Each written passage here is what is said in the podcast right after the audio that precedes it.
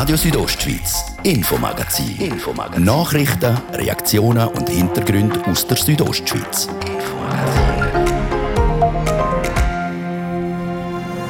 Auch der Chur Gemeinderat muss sich seine Sommerferien noch verdienen und das macht er heute. Der Anfang hat die Jahresrechnung vor Stadt gemacht. Sind die Finanzen noch gesund? Die Frage beantwortet uns der Stadtpräsident Urs Marti im Interview. Denn, wie hat es der Mr. Corona, der Daniel Koch, einmal so schön gesagt? Also ich nehme an, auch die Jahre wird bebadbar sein. Ja, und bebadbar ist wahrscheinlich schon bald auch der Baggersee Trimis. Das Seeprojekt ist nämlich ein grosser Schritt weitergekommen. Wir hören vom Gemeindepräsidenten, wie es jetzt weitergeht. Und am Samstag ein grosser Tag für die Clubbetreiber. Sie dürfen nämlich nach langer Zeit wieder Gäste begrüßen. Wir sind bei Clubbetreibern zu Chur der Puls fühlen. Das ist das Infomagazin bei Radio Südostschweiz vom Donnerstag, 24. Juni. Im Studio ist Dario Gruber. Einen guten Abend.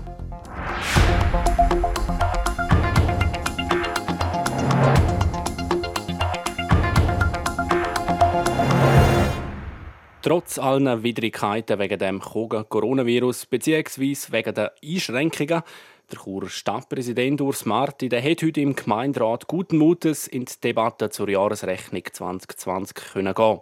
Einmal mehr hat der Stadtpräsident einen erfreulichen Rechnungsabschluss können präsentieren.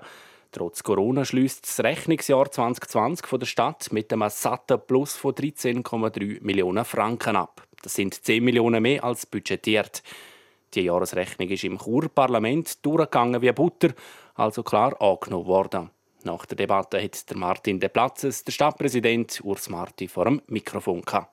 Ja, wir haben über 10 Millionen können besser abschließen, als wir budgetiert haben. Das ist auf sehr großes Wohlwollen gestoßen im Gemeinderat. Wir haben ein paar Faktoren gehabt, die wir aber auch nicht können beeinflussen Das sind insbesondere die Steuereinnahmen, die höher ausgefallen sind. Wir haben aber auch Mindereinnahmen gehabt wegen Corona. Das sind über 3,5 Millionen gewesen, die beispielsweise Eintritt äh, in die Sportanlage aber auch beinhaltet hat.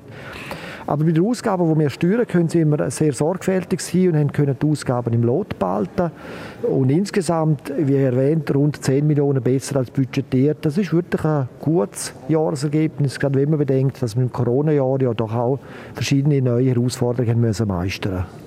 Wäre es ohne Corona bzw. ohne die Corona-Einschränkungen wäre noch ein besserer Gewinn rausgekommen? Ja, wir wären wahrscheinlich in einem normalen Jahr zwischen 3 bis 4 Millionen besser gewesen. Man darf durchaus eher die höhere Zahl nehmen. Also wir hätten können etwa bei bei 17 Millionen abschließen. Die Stadt Chur hat das finanzielle Schwergewicht noch zum Stimmen. Eisball, Schulen, Sportanlagen, Ringstrasse, Neubau, Stadthalle, am Brüschbahn und so weiter und so fort. Weit über 100 Millionen Franken an Investitionen. Gut stimmbar in dem Fall aufgrund von dieser Ausgangslage.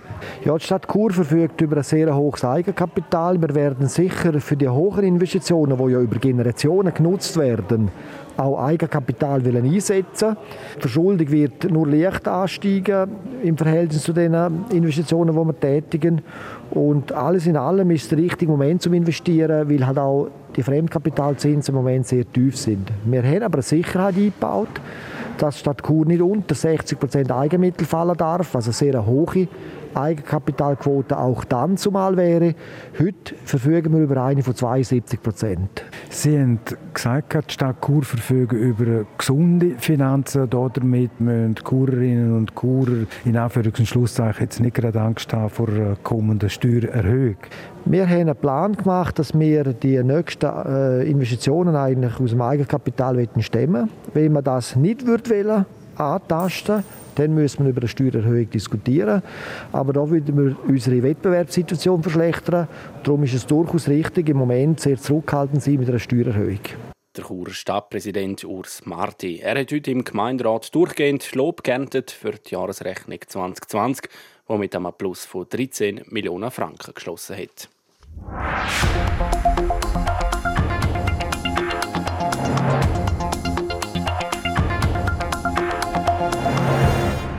Ja, und vor lauter Zahlen und Finanzen, wie wir jetzt gerade gehört haben, würde auch eine Abkühlung ganz gut tun, passend auch zu den Temperaturen draussen.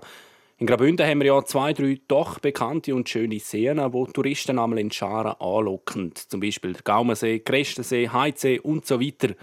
Und schon bald könnte es hier bei uns in der Nähe einen neuen See geben. Die Pläne für den Baggersee Trimis umzuwandeln in einen Badesee die stehen schon länger im Raum.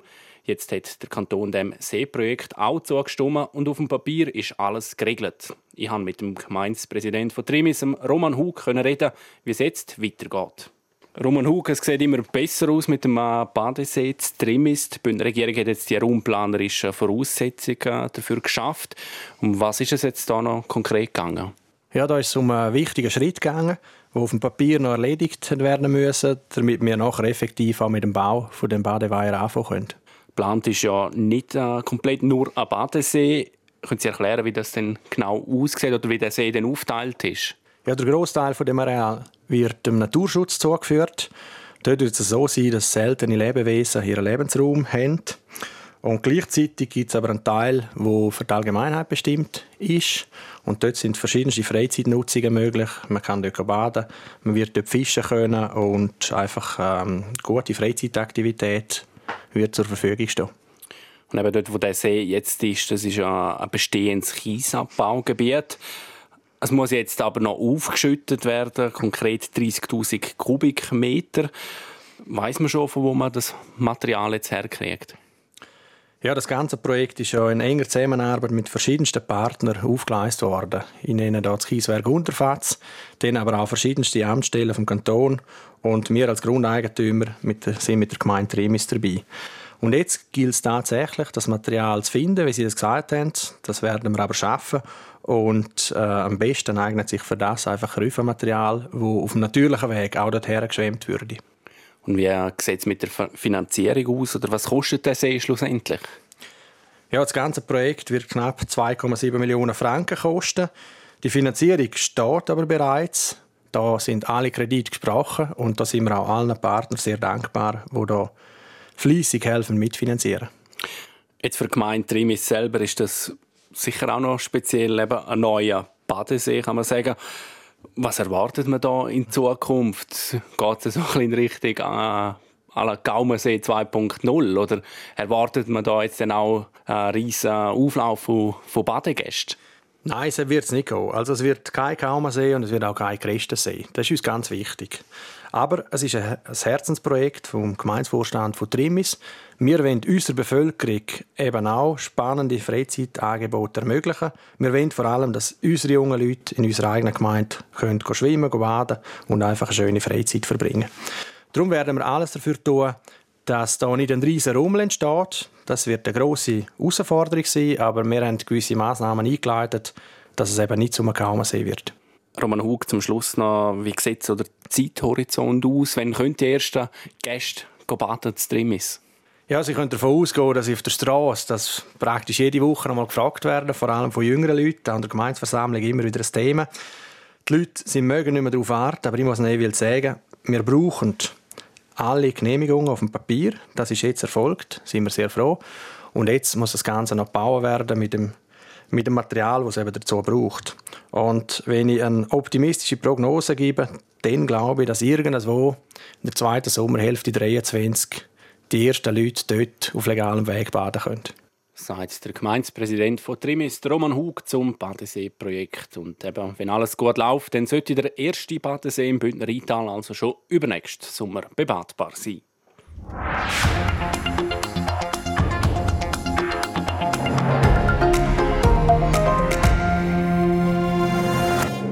Grosse gelbe Krallen, dunkelbraune Federn, im Nacken heller und ein krümmter Schnabel. Das ist der Steinadler. Mit einer Flügelspannweite von über zwei Metern gehört er zu den Akrobaten in der Luft. Viel weiß man schon über den Greifvogel, der fast einmal ausgerottet war. Und gleich gibt es eine Wissenslücke, die jetzt gefüllt werden soll. Nadia Guetsch über den Jungadler im Fokus vor Wissenschaft. Die Adlerforschung hat in der Schweiz fast ein bisschen Tradition. Nicht zuletzt dank dem ehemaligen Direktor vom Schweizerischen Nationalpark, Heinrich Haller, der seine Dissertation am Steinadler gewidmet hat. Dazu kommt seit mehr als 20 Jahren die Überwachung der Brutpaare im Kanton in Zusammenarbeit mit dem Amt für Jagd und Fischerei. Das erzählt der David Jenny von der Vogelwarte Sempach. Aber wo wir eine Wissenslücke haben, ist, was passiert mit den Jungadler. Also vom Verlauf vom Horst bis, wenn sie ihr elterliches Revier verlassen, bis zur Geschlechtsreife, das dauert etwa fünf bis sechs Jahre. Da haben wir relativ wenig Wissen, weil es einfach schwer zugänglich ist, nur mit Beobachten so etwas eben herauszufinden. Dank moderner Technologie soll sich das bald ändern. Der Jungtier wird noch im Horst, also bevor sie ausflügen, ein ca. 40 Gramm leichter GPS-Sender montiert. Ein nicht ganz einfaches Unterfangen, wenn man bedenkt, wo ein Adler sein Horst hat. Wie der Projektleiter erzählt, geht so eine Besenderung nur in Zusammenarbeit mit Fachleuten. Also wir haben meistens äh, Wildhüter, die auch Bergführer sind, die dann abseilen in Horst zu dem äh, jungen Adler und den in, in eine Tasche packen und dann die Taschen abseilen bis an den Wandfuß und dort ist dann ein Team, wo wir dabei sind, wo dann der junge Adler auspackt wird, gewogen und gemessen und eben dann wird dem der, der Sender auf dem Rücken montiert, so mit Beischlaufen. Und das darf nicht zu, zu eng sein natürlich, aber auch nicht zu locker und darum ist das noch eine heikle Arbeit, damit das äh, auch gut verhebt. Die Reaktionen der Jungtiere auf die Besenderung sind dann auch unterschiedlich. Es gibt Vögel, die sind sehr lethargisch, die lassen alles äh, stoisch über sich ergehen und andere, wo, wo sich wehren, wo man dann mal ein bisschen fester zupacken aber in der Regel funktioniert das eigentlich sehr gut. Circa zwei bis drei Wochen nach der Besenderung, wenn das Jungtier aus dem Nest ausfliegt, fängt die Datenaufzeichnung an. Zurzeit werden Millionen von Datensätzen ausgewertet. Trotzdem gibt es bereits erste Erkenntnisse. Hier ein Beispiel. Wir haben nicht erwartet, dass viele von diesen Jungadler so spät ausziehen. Der Großteil zieht erst im Februar, März oder sogar erst im April aus. Also dann ist er ein halbes Jahr alt. Das ist dann ein, ein sehr später Termin. Und was, was wir auch festgestellt haben, ist, wenn er so spät auszieht, dann äh, brüten meistens die Eltern nicht im nächsten Jahr. Bis jetzt liefern im Kanton Graubünden 33 besenderte Tierdaten zählt man auch die zusätzlich besenderten Steinadler in Deutschland, Italien, Österreich und Slowenien dazu, sind es über 60 Tiere. Das grenzüberschreitende Projekt vor Vogelwarte Sempach und dem Max-Planck-Institut in Deutschland wird jetzt weitergeführt, wie der David Jenny erklärt. Und so haben wir entschieden, dass wir jetzt auf Sparflammen noch mindestens in den nächsten drei Jahren weitermachen mit Besendern. Das heißt, eins bis drei Steinadler in Kanton pro Jahr werden jetzt noch besendert werden.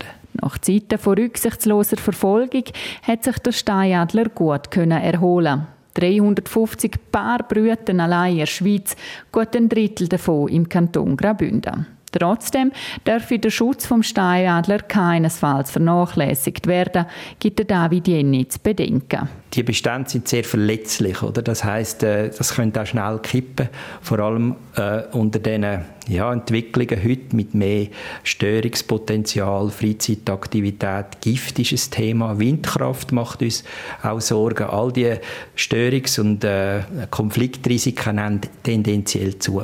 Das erklärt David Jenny von der Vogelwarte Sempach. Nadia Guetsch über das neueste Projekt zur Erforschung der Jungadler.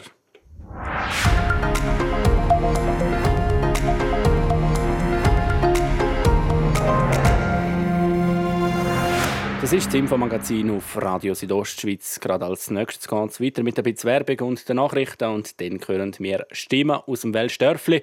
Die Clubbetreiber sind sich am Parat machen für die Wiedereröffnung am Samstag.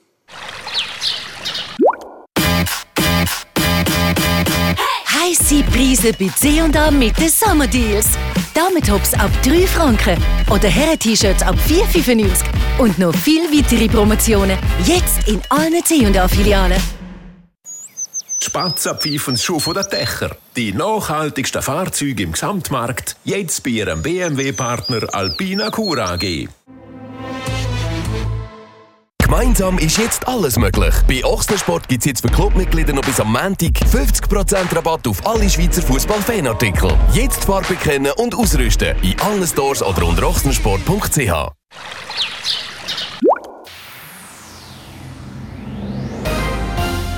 Ihr seid hier bei Radio Südostschweiz am halb sechs. Zeit für Kurznachrichten mit Gian Andrea Cola. Nach der Erstürmung des amerikanischen Kapitols durch Anhänger des damaligen Präsidenten Trump gibt es ein erstes Gerichtsurteil gegen eine Beteiligte. Ein Bundesrichter in Washington verhängte eine Bewährungsstrafe von drei Jahren gegen eine 49-Jährige aus dem Bundesstaat Indiana. Zudem muss die Frau 120 Stunden gemeinnützige Arbeit leisten und 500 Dollar Schadenersatz bezahlen, wie amerikanische Medien berichteten. 343.000 Grenzgängerinnen und Grenzgänger sind 2020 in der Schweiz gezählt worden. Das sind fast zweieinhalb Mal so viele wie noch vor 25 Jahren, als ihre Anzahl 140.000 betragen hatte. Auch im Corona-Jahr 2020 wurde eine Zunahme registriert, allerdings eine geringe. Die Deutsche Bank muss in Hongkong wegen falscher Angaben gegenüber der Wertpapierhandelsaufsicht eine Strafe zahlen. Die Behörde brummte der Bank eine Buße von umgerechnet 264.000 Franken auf. Konkret wirft sie der Deutschen Bank vor, über Jahre falsche Daten erfasst und dies zu spät gemeldet zu haben. In der Schweiz und in Liechtenstein sind dem Bundesamt für Gesundheit heute innerhalb von 24 Stunden 120 neue Coronavirus-Ansteckungen gemeldet worden. Gleichzeitig registrierte das BAG 52 Spitaleinweisungen, 40 davon waren Nachmeldungen. Zudem wurden auch 10 Todesfälle nachgemeldet. Wetter Präsentiert von HP Sen AG, Ihre offizielle Seat- und Cupra-Händler in Chur und Umgebung.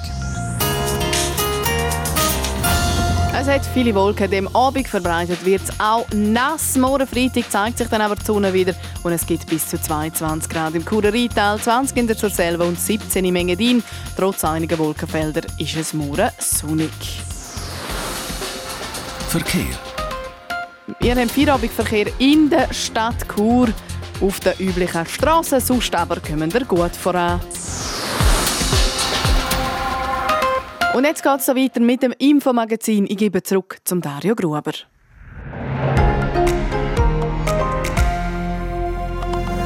Radio Südostschweiz, Infomagazin. Infomagazin. Nachrichten, Reaktionen und Hintergründe aus der Südostschweiz.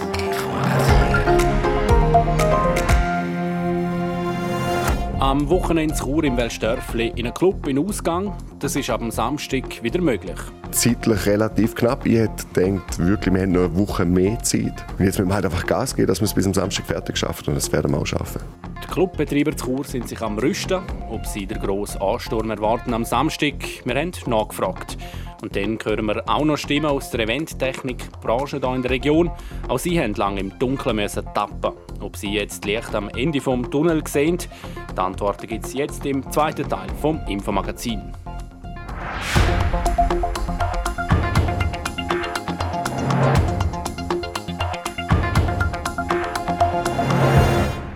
Der Bundesrat hat mit den neuesten Lockerungsschritten auf das Gaspedal gedruckt. Nebst, der Maskenpflicht, die an vielen Orten aufgehoben wird, hat es auch gute News für die Clubbetreiber. Die dürfen nämlich am Samstag wieder öffnen und das nach einer langen Zeit. Bleibt also nicht viel Zeit, um alles vorzubereiten. Aber die Churer Clubszene ist parat. Der Christoph Benz berichtet. Es ist gerade ein bisschen etwas los im Palazzo Chur heute Nachmittag.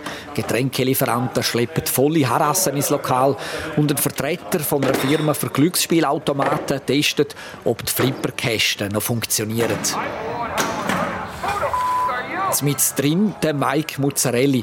Er ist der Geschäftsführer vom Palazzo. Er sieht noch so froh. Dass endlich einmal der Scheiß durch ist. Und jetzt haben wir wirklich Scheiße gefressen lang, dass er mal fertig ist mit dem Zeug und äh, ja, das Leben wieder ein bisschen normal wird. Ihn hätte der Entscheid vom Bundesrat nicht überrascht. Ja, ich eigentlich schon gedacht, dass jetzt etwa an der Zeit wäre, dass etwas, dass ein bisschen etwas Gröbers passiert. Die Leute sind langsam am Durchdrehen fast. Und ich hoffe jetzt, dass äh, ja, das wieder so ist wie vorher. Wobei, Normalität, die werde es auch im Nachtleben noch lange nicht geben. Bis das ganze Gesellige wieder da ist dass du wirklich äh, mal in, in Spunten gehst und in den Club, um deine Leute zu treffen oder eine neue Freundin oder was auch immer. Das wird sicher noch eine Weile gehen. Und warum? Ich denke, viele Leute haben schon noch Angst und äh, schauen jetzt auch mal schauen, wie sich das Ganze entwickelt. Und darum rechne er nicht mit einem vollen Lokal am Samstag, sagt der Mike Muzzarelli. Ich denke, es wird, eben, es wird nicht ein riesen Boom sein. Ich denke, äh, eben viele Leute haben jetzt Freude und gehen wieder ein bisschen mehr, aber, äh, aber ich denke, das wird so la langsam wird das sich einpendeln. Also, also ich, dort zweifle ich jetzt dran, dass jetzt das explosionsartig. Ich denke, das pendelt sich langsam wieder ein. Ähnlich tönt es auch im Selig, einem anderen Club im Churer Weltstörfli, wobei der Geschäftsführer Ronny Zepanski auf alles gefasst ist. Wir sind vorbereitet auf alles, von ganz voll bis nur ein ein, paar Nasen. Wir werden es sehen. Vorbereitet sind wir, mehr können wir nicht machen. Auch wenn er also parat ist für die Wiedereröffnung am Samstag, ihn hätte der Bundesratsentscheid von gestern schon ein bisschen überrascht zeitlich relativ knapp. Ich hätte gedacht, wirklich, wir haben noch eine Woche mehr Zeit. Darum habe ich gestern nicht nur Freudengümp gemacht. Nicht nur, auch, aber nicht nur. Das trifft es ziemlich gut. Ein bisschen Skepsis ist noch dabei, weil neue Situation für gerne alle Beteiligten, für uns, für unsere Mitarbeiter, wie auch für die Gäste, wie auch für die Behörden, ist alles wieder neu. Und wir kriegen ganze drei Tage Zeit, um uns darauf einzustellen ich habe da so ein bisschen meine Zweifel. Der Mensch ist normalerweise nicht so schnell. Der Mensch, der sich ab sofort daran gewöhnen muss, dass er nur mit einem Corona-Zertifikat in den Club oder in den Disco darf. Der Mensch, der es vielleicht aber auch ohne probiert. Unter Garantie wird das passieren. Unter Garantie wird es Leute geben, die es versuchen. Und dann muss man halt möglichst versuchen, die raus rauszufiltern. Aber es ist halt an dieser Tür ein Netz. Es ist keine Wand. Und das Netz hat Löcher. Und dass einer mag durchschleifen, wenn er es irgendwie super schlau macht in einer neuen Situation, das kann sein. Ganz unterbinden wirst du das wahrscheinlich nicht können. Und ob denn wirklich alle jede Woche vor dem Ausgang einen Test machen, an dem zweifle ich ein bisschen, sagt der Mike Muzzarelli vom Palazzo. Ob sie wirklich alle äh, den Aufwand auf sich nehmen, um das zu machen, das ist, dann, das ist noch die Frage. Oder? Kommt immer darauf an, wie wichtig das, das ist, an, an e- Events gehen oder halt in den Ausgang oder in Disco auch. Aber äh, ja, mal schauen, was kommt. Also ich bin zuversichtlich und hoffe natürlich, dass wieder Normalität eintrifft. So oder so, die Flipperkästen in seinem Lokal, die sind parat für den Samstag. Wohl, sieht gut aus, tipptopp, dort, wunderbar. Der Christoph Benz hat berichtet.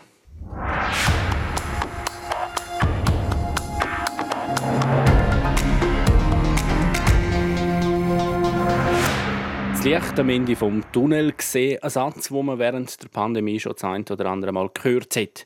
Langsam aber sicher glauben auch die Eventtechniker aus der Region wieder dran, auch wenn man noch ein bisschen skeptisch ist. Jasmin Schneider berichtet. Für viele Veranstalter sind die Lockerungen der Corona-Massnahmen sehr überraschend gekommen. Darum haben sie sich noch gar nicht mit den Konsequenzen befasst. So zum Beispiel die Unternehmen Brasser AG aus Zitzers und Fils Konzert- und Showtechnik aus Chur. Sie haben beide noch nichts dazu sagen. Anders der Stefan Karicet, der Inhaber von Wips Showtech in Chur. Er traut dieser Sache noch nicht ganz. Meistens ist es ja so, dass dann halt der Kanton etwas entscheidet, der Staat etwas entscheidet und dann die Gemeinde nochmal etwas entscheidet. Und wenn jeder alles nochmal abkürzt, dann ja, ist am Schluss dann gleich wieder nichts übrig von diesen Lockerungen. Trotz dieser Bedenken sieht der Stefan Karicet Licht am Ende des Tunnel. Ich glaube, es ist jetzt schon wieder der Aufbruch da und, und wenn der Aufbruch wieder da ist, wird auch wieder etwas passieren. Aber ich will sagen, es ist, es ist noch, ich glaube, für, für, für die Veranstalter ist es noch recht schwer, um wirklich zu wissen, was man jetzt kann und was man nicht darf und wie man es umsetzen soll. Aber ich sage, in einem Monat, zwei wissen wir mehr. Auch beim Simon Amann, am Geschäftsführer von Centronics Eventtechnik AG in Malanz, sind noch ein paar Fragen offen. Zum einen die kurze Vorbereitungszeit, zum anderen sind viele Veranstaltungen schon vor Monaten abgesagt worden. Und auch mit den Lockerungen stehen die Veranstalter vor Herausforderungen. Mir persönlich ist vor allem der Faktor mit dem, mit dem Zertifikat, wie, das, das, wie gut das bei den Leuten ankommt. Dort habe ich ein bisschen Bedenken und ob das ein Veranstalter wirklich so durchführen kann und sagen, ja, ich, ich mache meine Veranstaltungen wirklich nur noch mit, mit zertifizierten und nur zertifizierte Leute rein. Darum hofft der Simon Amann, dass im August dann auch grössere Veranstaltungen ohne Einschränkungen möglich sein werden. Und er wünscht sich eine Verlängerung der Unterstützungsmaßnahmen. Da wäre zum Beispiel eine Weiterführung vom Erwerbsersatz für für Leute, die in arbeitgeberähnlicher Stellung sind. Das ist Ende, Ende Juni fertig. dass man eine Erleichterung von der Kurzarbeit bis, bis Ende Jahr durchführt. Sagt Simon Amann, der Geschäftsführer von Centronics Eventtechnik AG. Es bleibt also noch viel zu tun, bis in der Veranstaltungsbranche wieder vollständige Normalität herrschen wird. Immerhin, das Schlimmste sollte überstanden sein und es scheint langsam wieder aufwärts zu gehen. Jasmin Schneider mit einem aktuellen Bericht über die Lage aus der Veranstaltungsbranche. So, und jetzt ist Zeit für den Sport. Radio Südostschweiz, Sport. Ja, sportlich dreht sich alles um die EM, auch wenn heute nicht geshootet wird, Gian Andrea Accola. Weil die Schweiz die hat ja einen rechten Brocken vor sich. Der Weltmeister Frankreich ist bekanntlich der Gegner im Achtelfinal. Mittlerweile sollten wir alle mal ein leer geschluckt haben über das Schicksal, das uns da ereilt hat, über das Schweizer Los. Zeit also, um sich anfangen freuen, auch auf die große Aufgabe, die da auf das Schweizer Team warten tut. Der Silvan Wittmer, der ist der Verteidiger, der ist auf jeden Fall bereit, um die Herausforderung anzunehmen, auch wenn völlig klar ist, dass es extrem schwierig wird für die Schweiz. In Frankreich treffen wir sicher sicher auf eine der besten Mannschaften im Moment, was es gibt im Weltfußball. Ähm, unglaubliche Einzelspieler. Ja, die Vorfreude ist riesig, das Land zu vertreten in so einem wichtigen Spiel.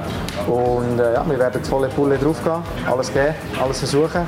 Und wir sind überzeugt, dass wir da etwas reissen können. Ja, ähnlich tönt es am Medientag der Schweizer Nazi auch beim Ersatzgoalie und Neo-Dortmunder Gregor Kobel. Die Aufgabe die ist schwer, aber das Handtuch werfen, das käme überhaupt nicht in Frage. Klar, also man geht sicher nicht ins Spiel und sagt äh, Dankeschön, äh, was ist es jetzt, sondern wir gehen ins Spiel wir werden einfach unser Bestes auf dem Platz machen, äh, Gas geben und nachher äh, schauen, für was es langt. Der Schweizer Gegner unterdessen, der hat übrigens Personalsorgen. Beide Linksverteidiger, der Lucas Hernandez und der Luca Digne, sind verletzt oder zumindest angeschlagen, wie der Coach der Bleus, der Didier Deschamps, bestätigt hat. Der Digne hat eine Muskelverletzung und wird darum gegen die Schweiz ziemlich sicher fehlen. Der Hernandez hat eher, eher vorsichtshalber ausgewechselt im letzten Spiel, so der Deschamps, aber auch er ist sicher nicht bei 100% Leistungsfähigkeit. Die Achtelfinals bei der Europameisterschaft die fangen am Samstagabend an. Frankreich und Schweiz stehen sich dann am Montagabend am 9. gegenüber. So viel für heute. Das Infomagazin gibt es jeden Abend vom Montag bis Freitag am Viertel ab 5 Uhr bei Radio Südostschweiz oder jederzeit im Internet unter rso.ch oder als Podcast zum Abonnieren. Am Mikrofon sagt Ciao Minanz, der Dario Gruber. Ich wünsche einen schönen Abend.